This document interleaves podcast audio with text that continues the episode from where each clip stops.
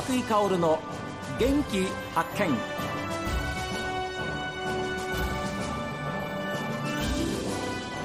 こんにちは和井香です。和井香の元気発見。この番組は私が発見した北海道の元気な人と出会っていただきます。今週は相続について実は12月の9日開催されます和井薫と学ぶ優しい相続入門セミナーの講師でもいらっしゃいます、えー、ファイナンシャルプランナーの患者翼さんにお話を伺います、えー、ご無沙汰しております。はいご無沙汰してます、えー、6月でしたよねあれ。そうですね6月に、えー、大変お世話になりました、はい、ありがとうございました。ありがとうございます。でも先生あの6月は本当にたくさんの皆さんに来ていただいて。そうですよね、えー、午前の部午後の部2回に分けて、えー、開いたんですけれども本当にいっぱいでした、そうですね、えー、すごいいっぱいで会場にも入りきるかっていうぐらいいっぱいの方がいらっしゃってました。でしたよね、はい、ですからそれだけあの相続については皆さん関心があるっていうことじゃないでしょうか。そうですね、えー、セミナーだけじゃなくて本当に個別の相談に来られる方もすごい数いらっしゃったので、はいはい、関心がすごい年々高まっているのを感じてます、はい、あの確か会場では、えーまあ、先生がお話しされてで皆さんが、まあまあ、興味あるもんですから一生懸命メモを取りながらその会場でももっと詳しく知りたい方はどうぞということで担当の方にいろいろ日時を指定してもらって、はい、で伺った方がたくさんいらっしゃるってことですね。そうですね、はい、えー、でこの相続ってのはやっぱりできればあんまり人に知られたくないもんですから。そうですね、えー、なかなか相談できる人もいないというので。そうなんですよね、はい、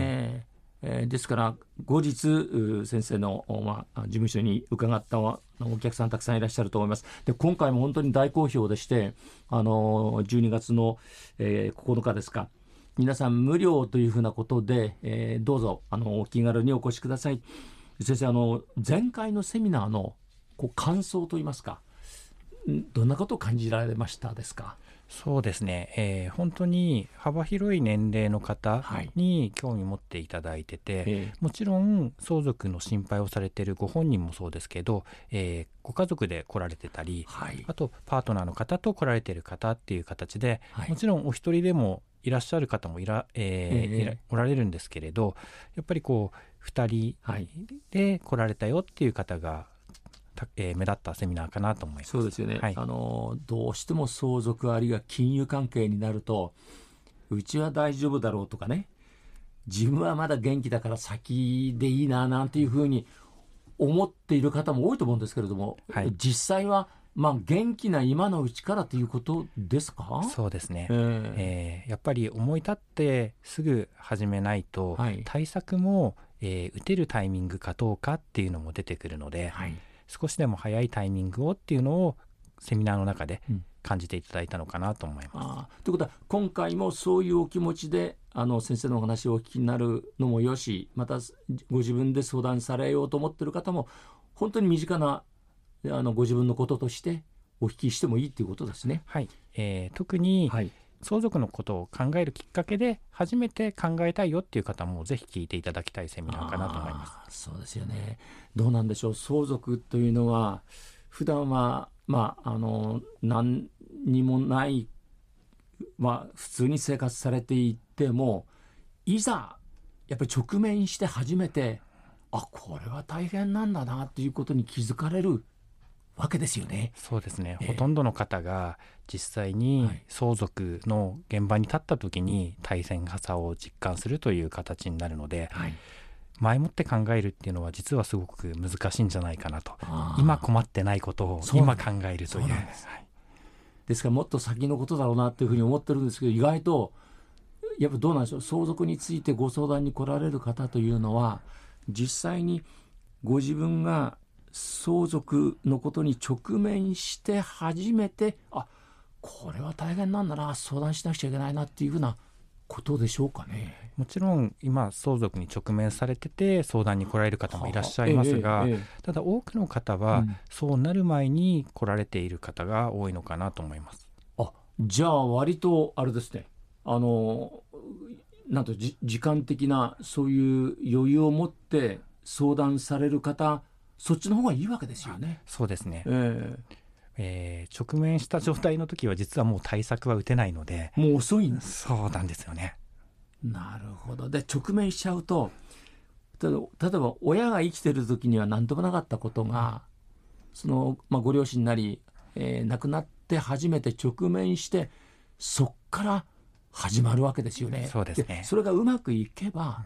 いいんですけど、はい、そうじゃないケースの場合が大変なんですね。ですよね、はい、きっと。はい、あでそういう時に例えば患者先生のところにご相談に来る方ってやっぱり多いんですか？そうですね。実際に相続問題に直面して相談に来られる方も、うん、えー、いっぱいいらっしゃいますが、うん、実際にはどういう手続きができるよっていうお話までにとどまって、うん、そういう方の場合は対策にはなってこないので、はい、できれば前もって対策が打てるとそんな困ったことにはならずにっていう方が多くいらっしゃるんじゃないかなと思います。最近のご相談に先生のところに来られる方ってのはどんな内容が多いんですか？そうですね。やっぱり相続財産をどういうふうにつないでいくのかっていうところを、はい、えー、相談したいよと。ただ、うん、お金の話なので、はい、周りの方に相談はできないなっていう方が多いのかなと思います。ある程度やっぱり個人情報ですからね。そうですね、えー、ですからやっぱりあの1対1なりご夫婦で先生のところにっていうふうな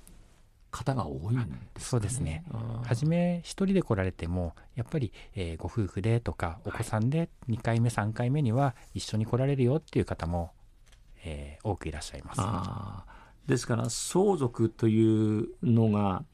あのいろいろこう問題トラブルが起きてきて家族間の争いにならの相続にならないようにしなくちゃいけないわけですよね。はい、よく、えー、相続の問題をきっかけに家族がバラバラになってしまうとか、はいはい、財産をせっかく残してあげる話だったりするのが家族間のトラブルっていうのは実は思ってる以上に多いのかなと思います。そういう揉め事ですよね。はい、うん。うちは大丈夫だよねっていうふうにもちろん思われて大丈夫な方もいらっしゃるんですけれども意外とそうじゃなくてそうですね。なんか本心がやっぱり出てきちゃったりしてね。え同じ兄弟でもお前はそんなふうに思ってたのか？みたいなね。そうですね、ええ、そうなるとどうなんでしょう？極端に言うとその兄弟の断絶というか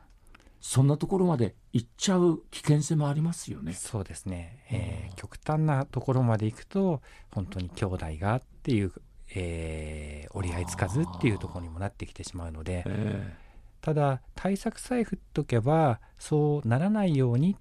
前もっていろいろ家族間で話し合いができたり、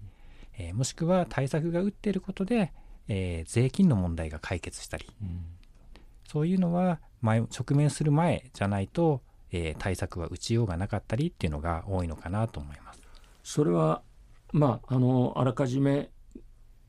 ご兄弟なりそういった人たちが事前に話し合うということが必要ということですか？可能であればそういう話し合いの場ができたらいいのかなと思うんですが、うんうん、実は相続のこういうセミナーとかに何も来ないまま話し合いが持たれたよっていうのが少ないのかなと思います。そうでしょうね。どうしたらいいんですかね？えまずは相続の簡単な知識を得るところでセミナーなど聞いていただいて、はい、ただ家族の状況とかえー、財産の状況は一人一人違うので、うんはい、深い話は個別にお話を聞かせていただければ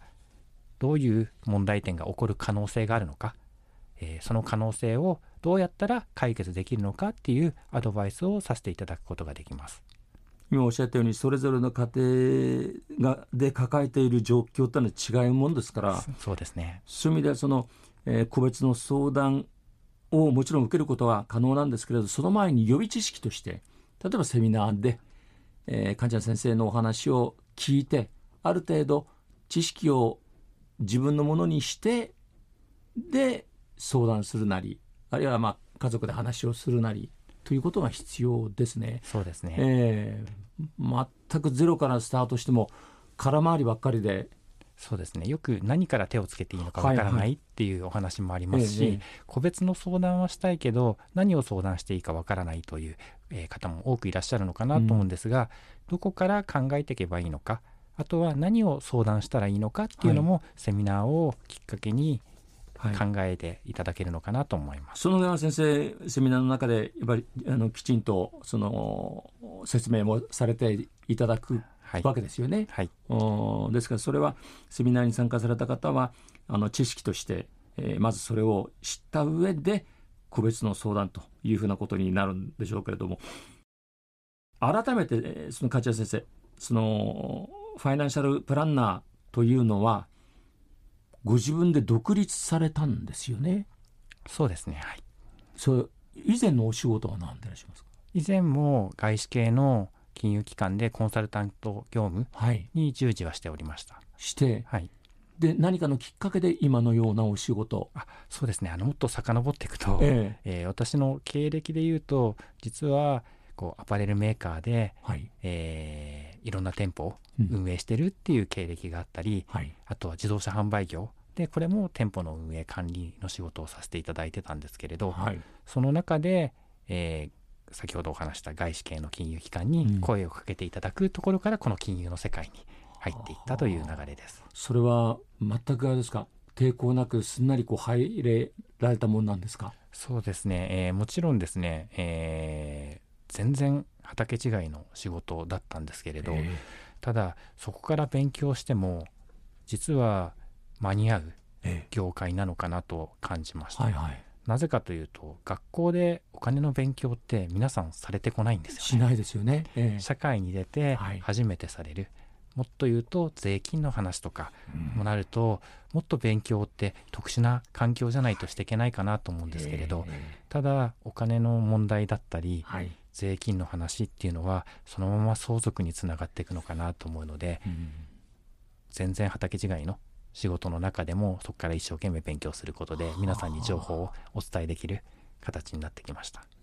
だってそうですよね。普通の方はできればそういう難しい話は解けてさこう避けて通りたいっていうね。そうですね。そういうところをあえてやっぱそこにご自分のその力すべてを注ごうというふうに思われてるわけですからそうですね。それは半端な気持ちじゃなかなかダメですよね。そうですね。本当に、えー、大きな違いになってくるのかなと思いますので、はいえ。ー、多くの方に、えー、正しいお金の知識を届けたいという形で、うん、今セミナーという形で、はい、えー、相続だったり、はい、え資産形成だったり、うん、え皆さんにお伝えするっていう活動をさせていただいてます。